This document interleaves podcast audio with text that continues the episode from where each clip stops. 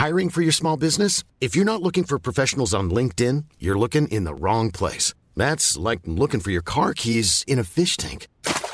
LinkedIn helps you hire professionals you can't find anywhere else, even those who aren't actively searching for a new job but might be open to the perfect role. In a given month, over 70% of LinkedIn users don't even visit other leading job sites. So start looking in the right place. With LinkedIn, you can hire professionals like a professional. Post your free job on linkedin.com/people slash people today.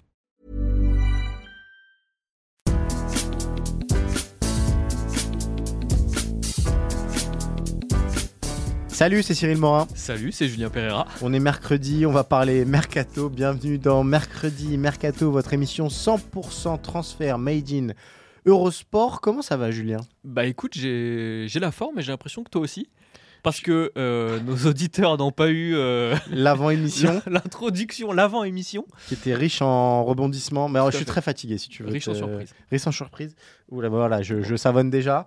Euh, très fatigué, mais très excité par ce mercato qui continue de, de se dérouler sous nos yeux ébahis. De quoi parlons-nous aujourd'hui, Julien? Bah, un premier sujet inévitable, Kylian Mbappé, parce qu'il y a eu Original, en tout cas. original, il y a encore eu du nouveau. La situation continue de se tendre entre le PSG et Mbappé et on va voir que ça a des conséquences sur, euh, sur la suite. On va se demander ce qui, ce qui peut se passer maintenant. On ira ensuite voir l'ennemi intime en la personne de l'Olympique de Marseille qui a accueilli ces dernières heures Ismail Assar après avoir déjà accueilli Aubameyang, Renan Lodi et Kondok Bia. On se posera une question toute simple. L'OM réussit-il le meilleur mercato de Ligue 1 jusqu'à présent? Et puis, troisième sujet, on va évoquer un club qu'on a souvent évoqué dans les précédentes saisons de Mercredi Mercato, mais qui est cette fois un petit peu plus discret, c'est Manchester United. Et on se posera la question, pourquoi Manchester est si calme cet été? Vous connaissez euh, le petit dicton. Mercredi Mercato est à retrouver sur toutes les plateformes d'écoute. Il suffit de taper Eurosport FC pour retrouver toutes nos émissions. Euh, et si vous préférez la vidéo, rendez-vous sur le site et les applications d'Eurosport pour voir les meilleurs moments de cette émission. Et Dieu sait qu'il y en a. Est-ce qu'on démarre, Julien, avec oui. le sujet, the topic, comme disent euh, les Anglais? Quel accent Kylian Mbappé, Nasser El Khalifi, euh, la rupture est désormais consommée depuis vendredi soir. Et le choix du Paris Saint-Germain de laisser Kylian Mbappé à la maison pour la tournée au Japon et donc d'entériner finalement un conflit ouvert entre la star parisienne euh, et le club parisien. On a eu beaucoup beaucoup d'infos ces dernières heures, notamment une offre de Al Hilal à 300 millions d'euros euh, que Paris a laissé filtrer en disant qu'ils étaient plus que disposés à accepter cette offre. Logique, on a envie de dire. On va se poser une question toute simple, Julien. Quelle issue est la plus probable dans le dossier Mbappé dorénavant? Bah, Il y a une semaine, euh, peut-être même un petit peu moins, moi j'étais euh, quasiment certain qu'Mbappé euh, irait au bout de son contrat, quoi qu'il advienne. Finalement, j'ai l'impression qu'on se dirige plutôt vers un transfert et un transfert à bas coût, au Real Madrid évidemment. Alors, on a vu beaucoup de clubs, beaucoup de noms filtrés ces dernières semaines, ces derniers jours même, euh, après, après cette information de, de la mise à l'écart d'Mbappé. On se doute, on est même certain qu'il s'agit euh, de la voix du Paris Saint-Germain, Ouais. parce qu'on est dans une entreprise de, de dégradation de l'image de Kylian Mbappé. On veut euh, faire croire que, et c'est peut-être même vrai, hein, il y a peut-être une part de, ça, que Kylian Mbappé, la seule chose qui l'intéresse après tout, c'est l'argent. C'est en tout cas euh, ce, que le PSG essaie de, essaie de faire croire. Maintenant, euh, on est tous assez intelligents et tous assez lucides pour savoir qu'il n'y a qu'un club qui peut attirer le Kylian Mbappé, c'est le Real Madrid. Oui, parce que là, ce, qu'on a, ce dont on a assisté les derniers jours, c'est une, c'est une farce en Mondiovision. On peut se le dire. hein. Les noms qui ont été cités, Chelsea et Manchester United, bon, euh, ils ont décidé de se retirer. Je suis même pas sûr qu'ils aient vraiment été dans le dossier à un moment. Mais à la limite, Euh, que, que, que tous ces clubs, alors on peut les donner, euh, il y a Chelsea, Manchester United, Tottenham, Inter Milan, le FC Barcelone, que tous ces clubs aient pris des renseignements, Ouais. moi je veux bien y croire, puisque si vous êtes, si vous êtes dirigeant d'un grand club et que vous voyez que euh, la situation autour de l'un des meilleurs joueurs du monde euh, se dégrade, votre rôle, c'est même une faute professionnelle de ne pas tenter, de ne pas se renseigner. Mais la Maintenant, farce, une- la farce, elle concerne Al Hilal et le FC Barcelone finalement. Euh, Al Hilal, euh, une offre de 300 millions, ça correspond à pas grand-chose. Un salaire euh, à 700 millions d'euros à l'année. Voilà, euh, le sports washing, je pense, a quand même ses limites malgré tout. Euh, avec, il y a eu aussi cette rumeur d'une possibilité de faire venir Mbappé juste pour un an à Al Hilal avant qu'il reparte gratuit euh, au Real Madrid. Bon, voilà. Et le FC Barcelone, on ne vous rappellera pas qu'il y a deux ans, ils ont été en incapacité de prolonger Lionel Messi. Et là, on va nous faire croire qu'ils sont dans la capacité d'accueillir Kylian Mbappé avec son salaire. et qu'ils ont été en incapacité de le faire revenir libre. Oui, en plus. Donc, bon. On le sait très bien, et c'est ce que tu as dit Julien, la seule issue désormais c'est le Real Madrid, et ce qui est assez euh, affligeant pour le PSG dans l'affaire, c'est qu'on a l'impression que Paris euh, offre Mbappé sur un plateau au Real Madrid. Pourquoi? Parce que, je, me permets juste de, continuer, euh, c'est ce qu'on vient d'expliquer là, c'est-à-dire que il n'y a qu'une seule issue possible et un seul club que veut Kylian Mbappé, c'est le Real Madrid. et Paris a acté le divorce, c'est-à-dire que Paris va au bras de fer pour se défaire de Kylian Mbappé, mais dont Kylian Mbappé n'a qu'une seule issue possible. Donc en gros, si le deal se fait, ce sera forcément au Real Madrid, aux conditions du Real Madrid, puisque Paris s'est mis automatiquement dans une position de faiblesse dans ce dossier déjà en 2021 avec cette prolongation euh, euh, qui a donné les pleins pouvoirs à Mbappé et, euh, en 2023 en actant ce divorce alors que ce n'était pas forcément nécessaire finalement. Oui, parce qu'on compare beaucoup, pour évoquer l'indemnité de transfert de Mbappé, on compare beaucoup la situation à celle qu'elle était il y a deux ans lorsque euh, le Real avait fait plusieurs offres, dont la dernière était à 200 millions. Je crois que c'est Florentino Pérez qui l'avait confirmé plusieurs mois plus tard. Sauf que la situation est totalement différente. Euh, à l'époque, Paris avait l'ambition de le prolonger, y est parvenu, et euh, des discussions étaient en cours, et Paris était confiant. Là, on est dans une situation totalement différente où on est vraiment dans un divorce, qui a une mise à l'écart, que Mbappé est dans le loft, et que du coup, on ne voit plus très bien comment Mbappé pourrait prolonger euh, voilà, il n'y a pas de retour en arrière possible. Donc là, la seule solution envisageable, c'est un départ. Sauf que quand euh, vous avez ces faits-là, le club, le seul club qui est susceptible de l'attirer, bah, il sait qu'il n'a pas beaucoup d'efforts à faire, contrairement à, il y a deux ans. Euh, là, on peut très bien imaginer que le Real laisse la situation pourrir jusqu'à la fin de l'été et qu'il arrive en fin de mercato avec une offre très très inférieur par exemple à ce qu'il avait dépensé pour Eden Hazard. Rendez-vous compte, c'était 100 millions, là on peut envisager que le Real arrive avec une offre à 60, 80 millions en disant bah écoutez c'est soit ça, soit on attendra euh, une saison de plus et on fera venir Mbappé gratuitement, simplement on, va se poser aussi cette question, euh, Julien, parce que tu l'as dit, il y a cette possibilité-là. Peut-être que Paris, à 80 millions d'euros, se dira ouais, quand même, euh, c'est pas cher payé pour Kylian Mbappé, qui est sans doute la valeur marchande la plus élevée du, marché, euh, qui est sans doute le joueur amené à dominer le foot mondial dans les 5 à 10 années à venir. Il y a cette possibilité qui existe encore, bah, que Mbappé finalement gagne son bras de fer, que Mbappé reste au Paris Saint-Germain. Euh, qu'il dispute sa dernière année de contrat. Et quand je dis dispute, euh, je ne précise pas dans quelle équipe, puisqu'il y a euh, bah, cette menace qui plane au-dessus de lui, avec la possibilité peut-être de, de, reléguer Kylian Mbappé avec l'équipe réserve du, Paris Saint-Germain. Il y a eu l'UNFP qui a fait un communiqué ces derniers jours pour mettre en garde le Paris Saint-Germain, pour lui expliquer simplement que si Paris venait à prendre cette décision au 2 septembre 2023, l'UNFP ne resterait pas les bras croisés. J'ai une question toute simple pour toi, Julien. Paris peut-il vraiment mettre Kylian Mbappé à l'écart si d'aventure Mbappé restait au Paris Saint-Germain? Alors non, pour deux raisons.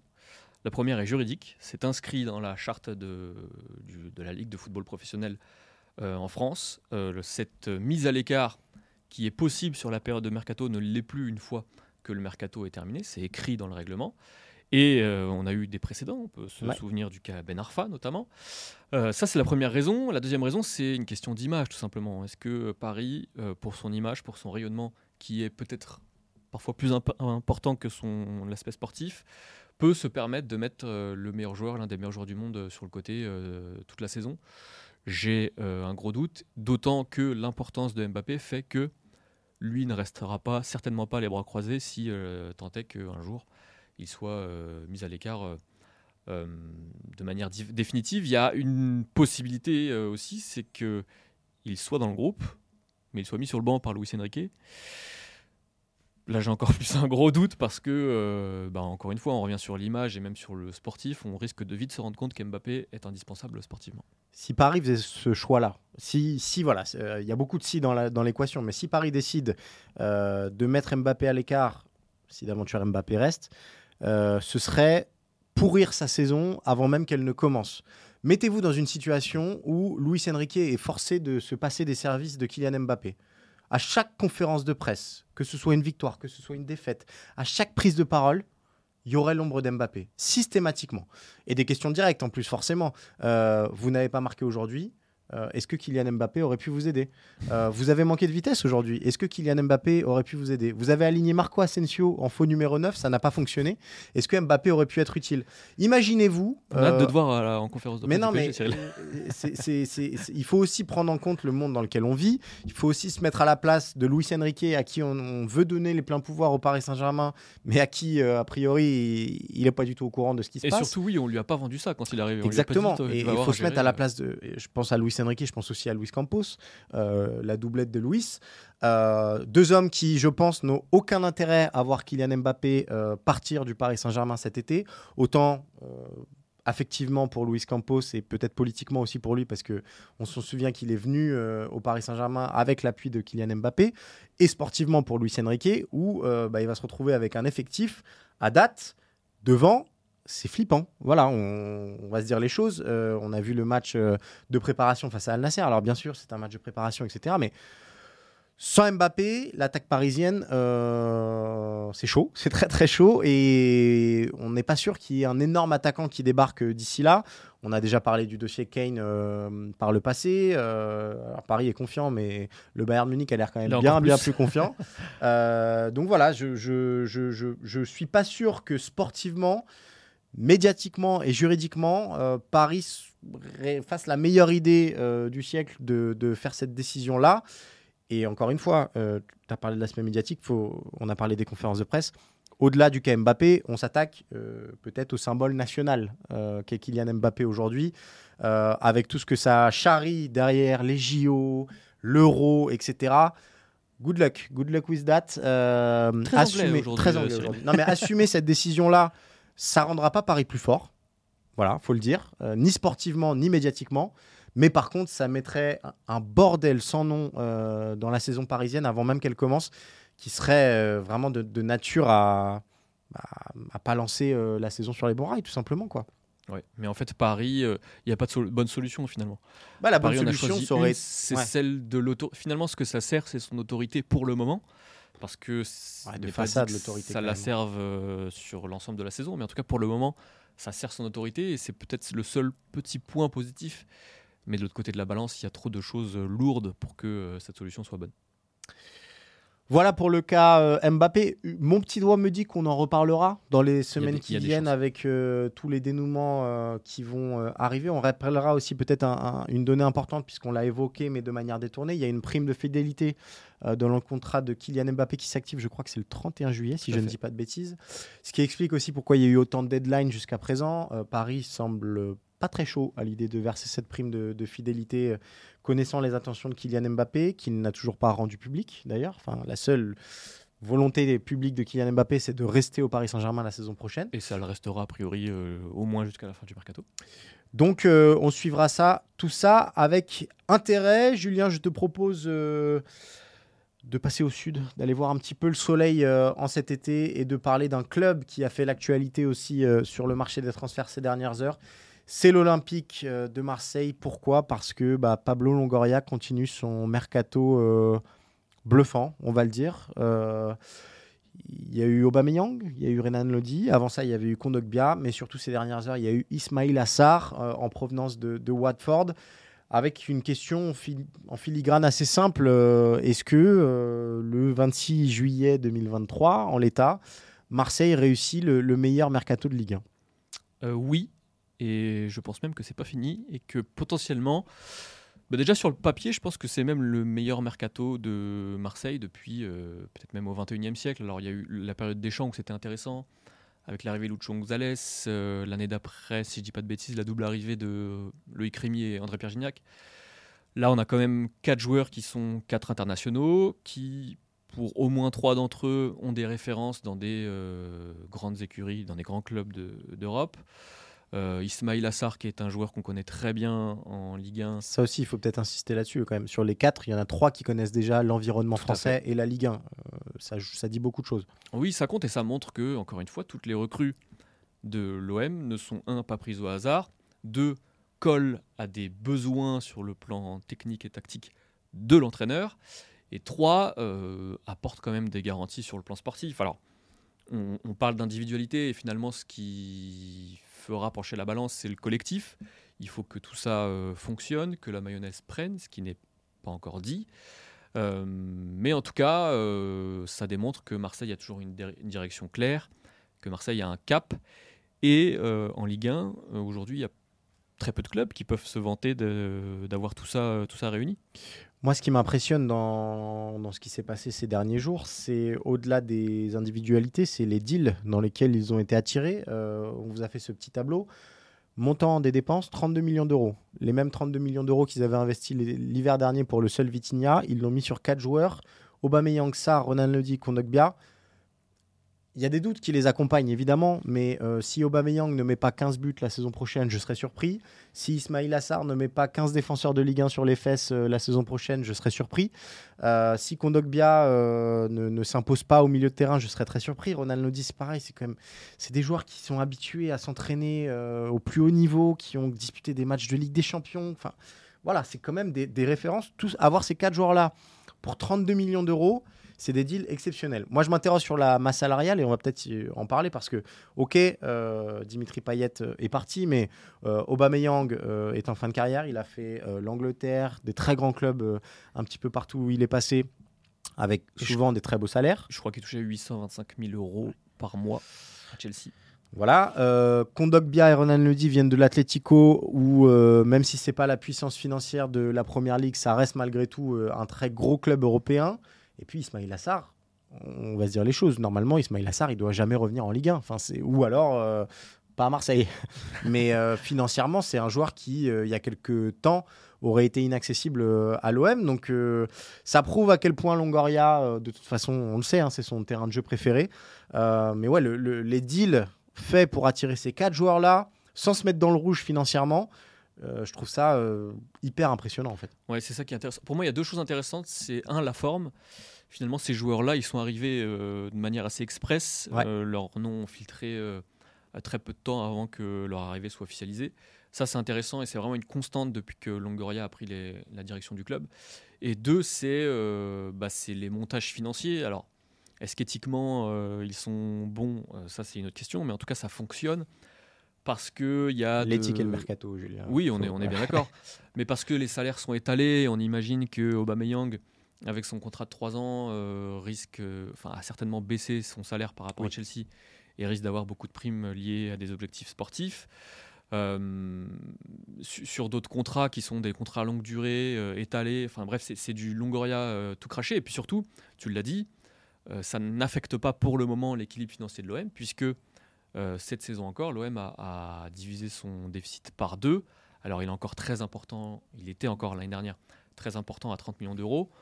On pense que l'OM va arriver à l'équilibre sur la saison écoulée et que a priori euh, il devrait rentrer dans le vert dans les prochaines saisons, mais ça prouve quand même que euh, tout ça est réfléchi, tout ça est calculé, même si on imagine très bien, et ça pour moi c'est le dernier point qui est important, que la Ligue des Champions va jouer énormément Ah, ça, c'est un peu all-in hein, de toute façon. et que c- et c'est pour ça aussi que le mercato de l'OM est réussi pour le moment, c'est que on a déjà quatre joueurs qui sont a priori tous des titulaires Ouais.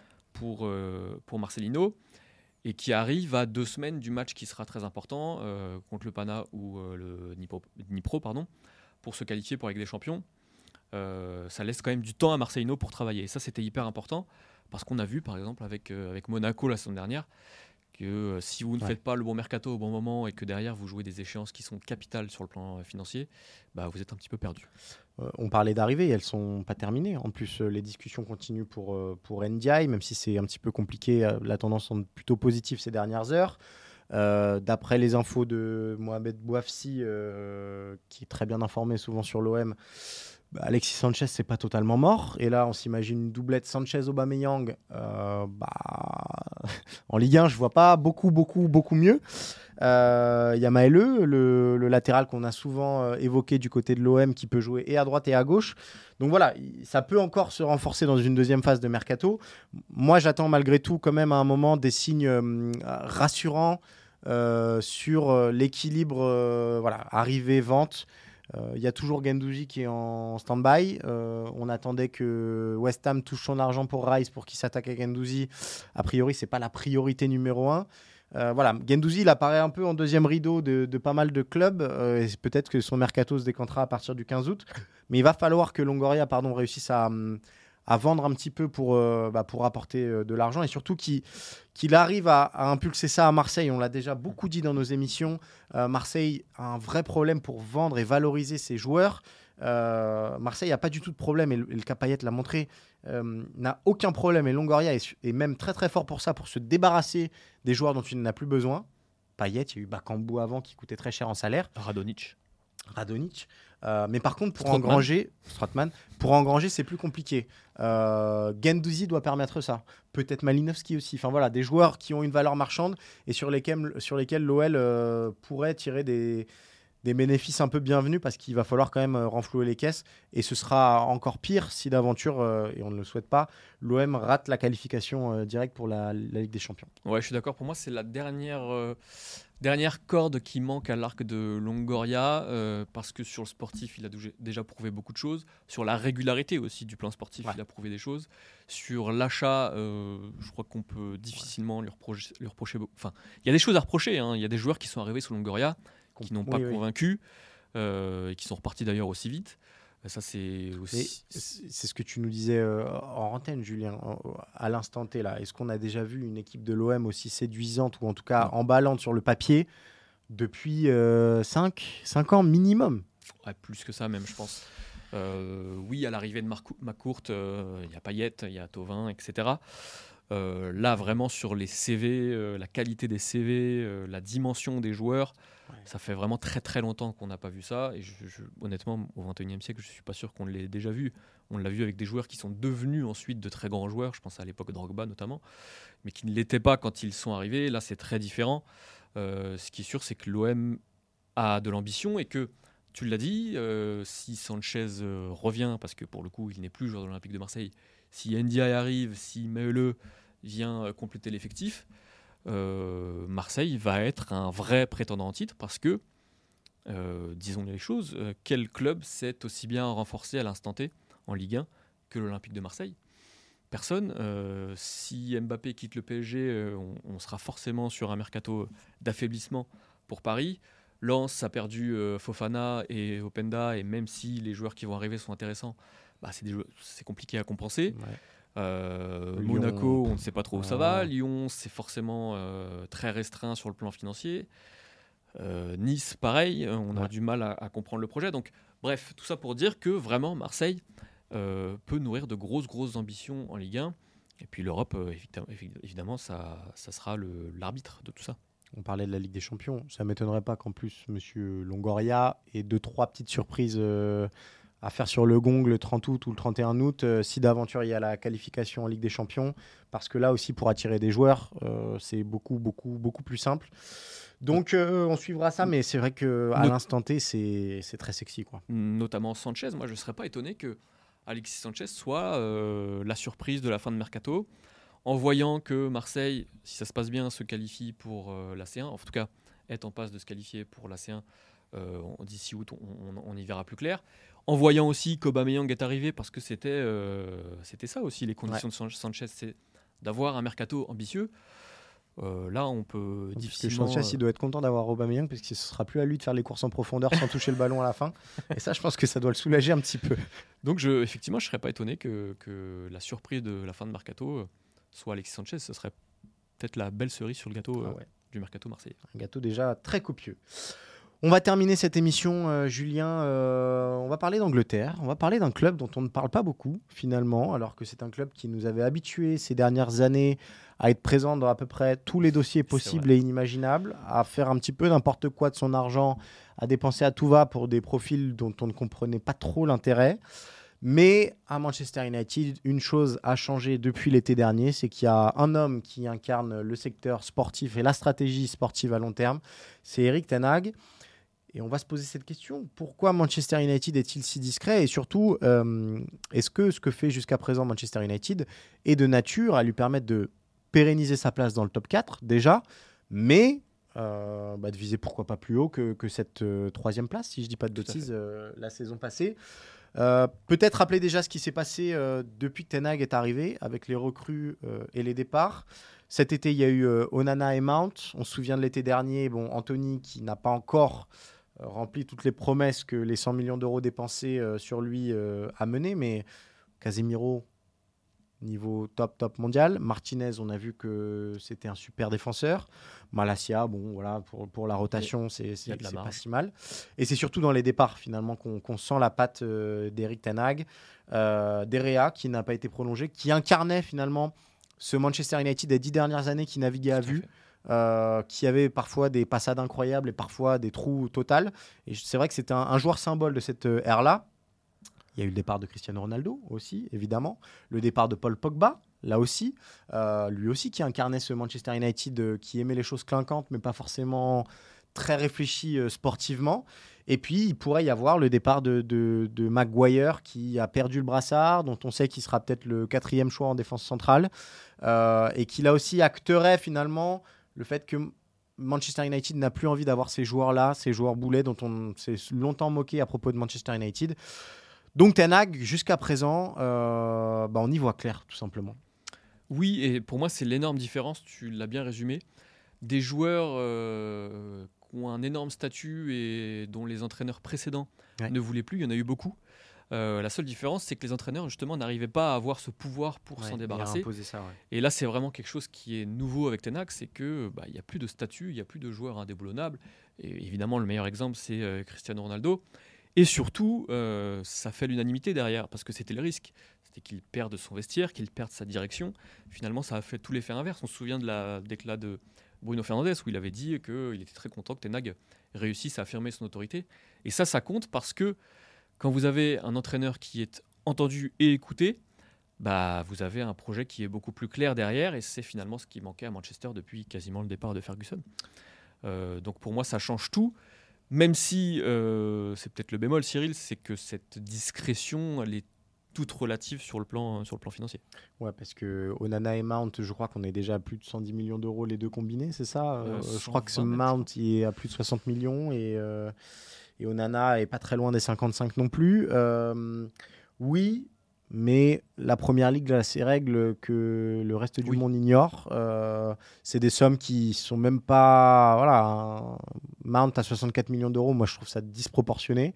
Mais c'est la disproportion de la première ligue et pour un joueur anglais de son niveau, c'est une somme finalement euh, logique. Euh, Ten Hag, il dépense comme les autres clubs anglais le, le même genre de somme. Et je suis pas spécialement choqué par. euh, voilà, c'est peut-être Anthony à 100 millions où je me dis que là, bon, euh, à 100 millions d'euros, a priori, on devrait avoir un, un game changer et on a plutôt pour l'instant un, un super sub. Voilà. J'ai eu peur de la, la qualification qu'on allait donner. à- Euh, Anthony. mais non, mais c'est ce que tu dis sur, sur Ten Hag. Et finalement, peut-être que le move, les deux moves qui résument le mieux euh, l'été de Manchester United, c'est la prolongation de Marcus Rashford. Alors qu'on sait qu'il y avait beaucoup, beaucoup de clubs européens, notamment le Paris Saint-Germain, qui suivaient son cas depuis très longtemps. Et le choix euh, de placer euh, Bruno Fernandes comme capitaine. Euh, J'ai l'impression que c'est le genre de choix qui peut ancrer un peu plus Bruno Fernandes comme le joueur clé de Manchester United. Et quand on se souvient ce qu'il avait fait sur les précédentes saisons et quand on se souvient de la confiance qu'il peut avoir quand il se sent soutenu et au centre du projet, bah, ça peut faire des dégâts. Donc sur le papier, pour l'instant, moi je trouve que c'est très très pertinent. J'aime beaucoup ce qu'ils font. Il y a un gros bémol malgré tout. Il manque, il manque un numéro 9 pour accompagner tout ça. Euh, alors, on a beaucoup parlé ces derniers jours euh, du jeune euh, Ojlund de, de l'Atalanta.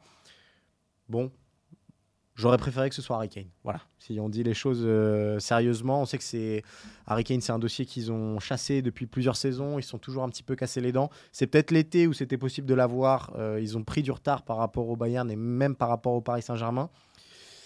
Euh, peut-être que Ojlund sera un énorme crack et peut-être qu'ils vont réussir à, à l'attirer, mais en tout cas, il manque ce numéro 9 et ce profil de numéro 9 de joueur euh, qui, dans la boîte, euh, peut mettre euh, le coup de tête qu'il faut, le pied qu'il faut, parce qu'en l'état, il, il manque ce petit côté tueur là. Quoi. Oui, mais au moins ils ont identifié le besoin, et ça Oui. c'est- quand même déjà une Ah ouais, non, nouveauté sûr. pour euh, Manchester United. Et quelque part, même, même la piste Højlund, alors ça, ça risque de coûter très cher, on parle de 80 millions d'euros.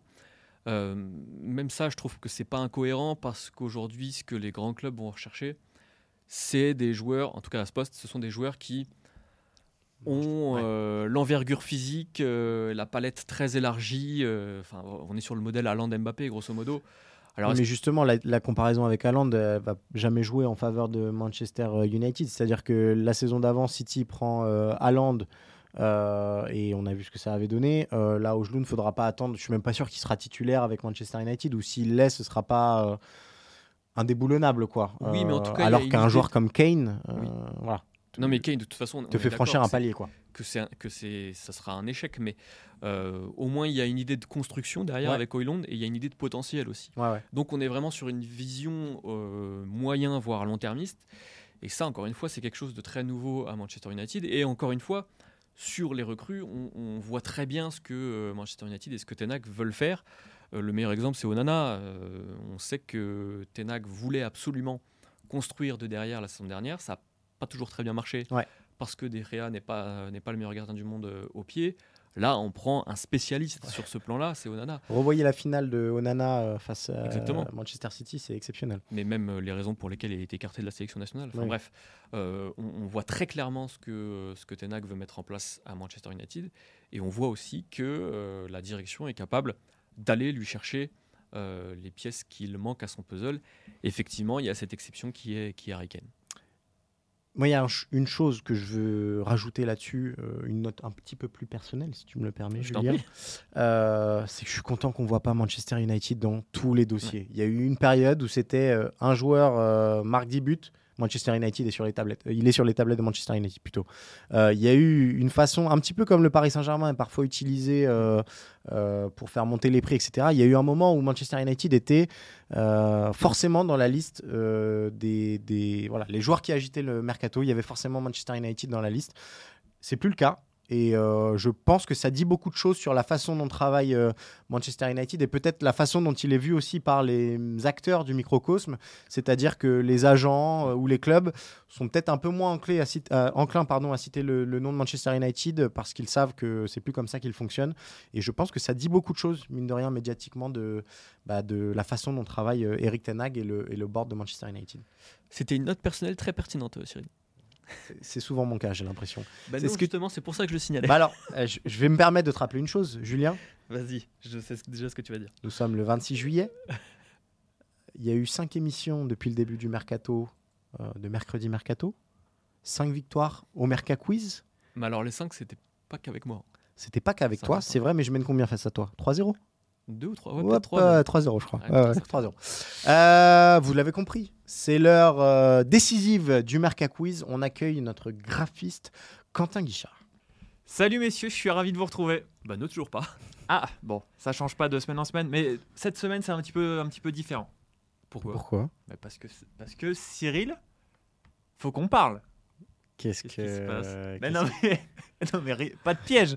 C'est juste que il est à deux victoires de faire un grand chelem. Oui, mais non, ça va Chose jamais réalisée dans l'histoire du Mercat du Merca Quiz. Je m'appelle Antoine Dupont du Merca Quiz. Ouais. Mais je crois que, Parce que t'as la même carrure déjà. Ouais, mais pas, pas grâce aux muscles, tu vois. mais je crois que Glenn a fait un grand chelem, mais dans l'autre sens. Ça dénonce. Ouais, c'est le, c'est le petit chelem. Ouais. c'est- c'est- Alors la semaine dernière, euh, grande victoire en plus.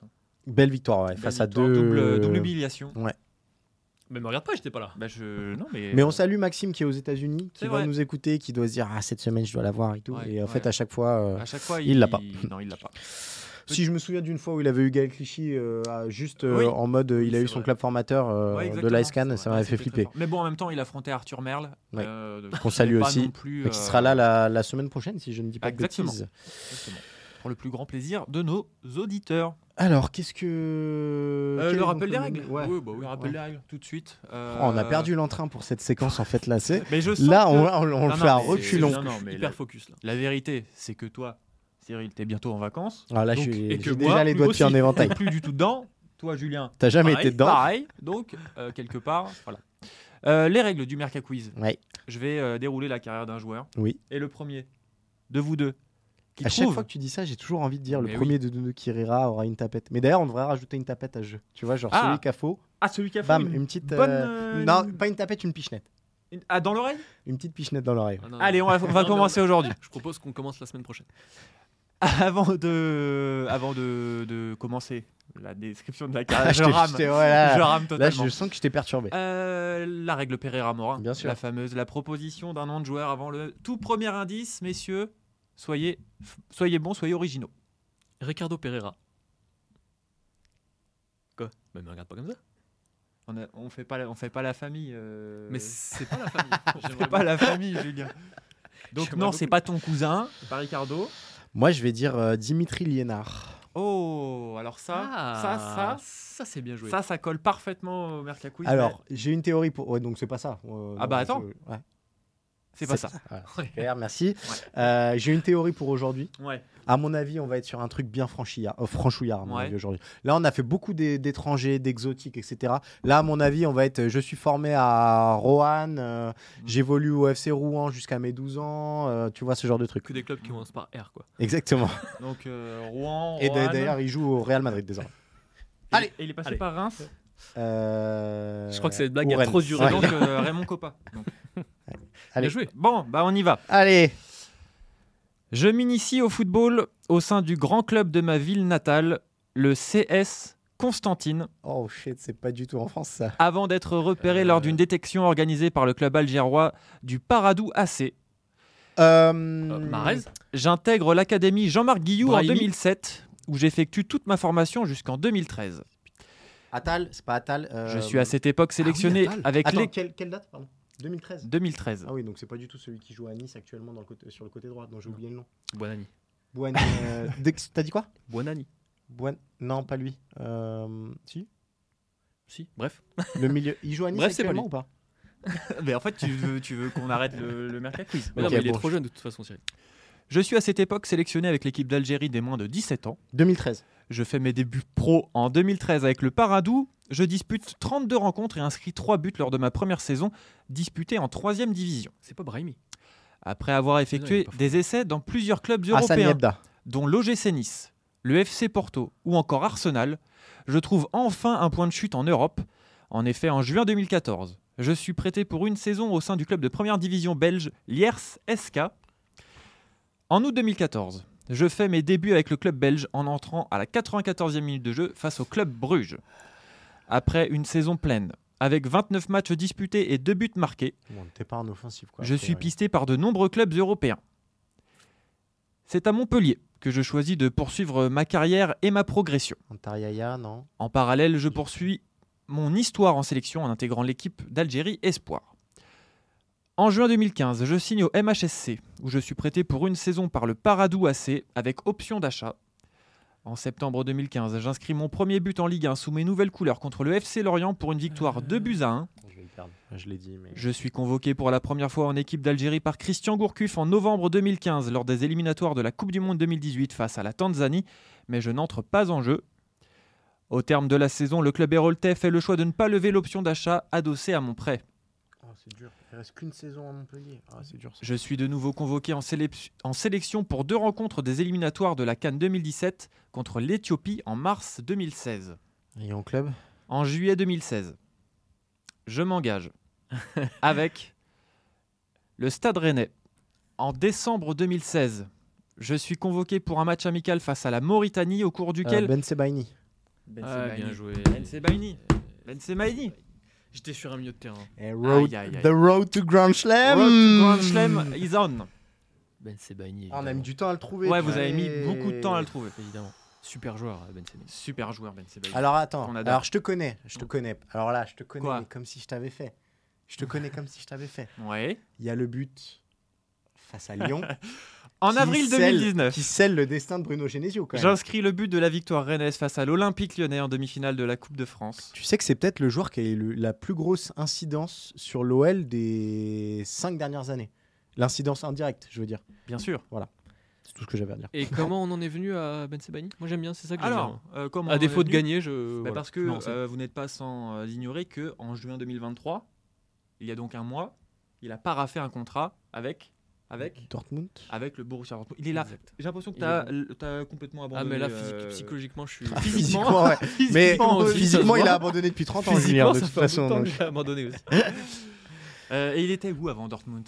Euh, Ah, bah, Mönchengladbach. Mönchengladbach. Bien sûr. Et comment vous m'orthographiez Mönchengladbach Euh, je vais laisser M Julien. O tréma Ouais. N Ouais. C H E N G L A D Ouais. B A C H. Bravo. Là, je pense que ça fait 6-6. si on- Et là, non, non, ça, fait- ça, ça fait juste 6 points à déchiffrer des lettres, Voilà, mais par exactement. contre, euh, Ouais, pas au joli. Merca Quiz. Joli. Eh oui, c'est ça. Bon, et bah écoute, euh, pff, ça devient un peu lassant presque. Bah, tu vois, je pars bah, en vacances en fin de semaine, donc je ne serai pas là les semaines qui viennent, mais Ouais. je les Mais écouterai, mais tu vois, il faut laisser la Mais place moi, à la relève. l'été avec 0 points. façon. Bah, Ah, là, c'est chaud, c'est. Ça devient Donc, très gênant. euh, Surtout, Surtout- après avoir fait cette vanne sur Glenn Cellier. Je tiens, je le dis d'ores et déjà maintenant. Vas-y, vas-y, dis-le, dis, dis je reviendrai pour l'émission du 23 août, si je ne dis pas le de Joker. bêtises. Voilà. Je prendrai le Joker du puits. Ah, mais je l'annonce. on- Si on le prend en même temps, qu'est-ce qui Alors, je vous explique. Si vous le prenez en même temps, messieurs, en début d'émission, c'est pierre feuille ciseaux. Oh là là là là, Ouais, tu veux- c'est ouais. sûr que je fais ça. Ouais. Sûr et certain. Tu veux pas laisser Maxime choisir, ce serait vachement plus drôle. Je vous rappelle que Maxime Dupuis est notre euh, supérieur hiérarchique, Bien donc s'il a un choix à faire comme ça en émission, Il me choisira moi. Euh, il y aura un problème avec les RH. Voilà, Ah oui, bah, totalement. Bah, c'est pour ça que je le dédouane avec ce, ce pierre feuille ciseaux. Il me choisira de toute façon. Je suis son petit chouchou. Tu crois que t'es son petit chouchou? Ouais. Oh, Alors on lui, on lui demandera, mais je crois. Il me semble pas. Je veux pas, je veux pas mettre le bazar, mais il me semble qu'il Ouais, je suis à avait, peu près il sûr. t'avait un, un peu Tu dans le nez. euh, beaucoup Si, là-dessus. de- parce que Martin, il le déteste. Oui. Cyril, il sait qu'il veut prendre son poste, donc pareil. Bon, c'est vrai. donc euh, voilà, il respecte moi après. C'est vrai qu'il y a plus grand monde. Hein. Glenn, il perd tous les Merca Quiz. euh, Enfin bref. En même temps, il a pas le choix du roi non plus. hein. Oui, c'est vrai Euh, que. oui. euh, Non, mais j'ai pas dit. C'est par élimination, certes, mais le constat est là. Par défaut, quoi. Par défaut. On dirait un peu Luis Enrique au moment de faire sa compo hier, tu vois. Il était obligé de. bon, bah, on savait pas qui mettre au Ouais. poste de numéro 9. Bon, bon, on Bon, peut bah, peut-être voilà. conclure, hein, parce que là, c'est bon, on a assez parlé. là, on est. Euh, merci pour votre fidélité au poste. Mercredi Mercato continue euh, dans les semaines qui viennent. Rendez-vous mercredi prochain. Je crois que ce sera Arthur et, Et Guillaume. Et Guillaume. Guillaume. Mayer Pacini, notre spécialiste du football italien, mais qui va s'ouvrir pour l'occasion aux autres marchés, c'est promis. Euh, Rendez-vous sur eurosport.fr pour euh, suivre euh, tous les événements. Il y a notamment en ce moment euh, le Tour de France Femmes et les mondiaux d'escrime. Euh, et puis, bah, bonne semaine à tous. Voilà, je ne savais pas comment conclure. On va conclure comme ça. Bonne semaine à tous et bonnes vacances si vous partez en vacances. Ciao. Salut à tous.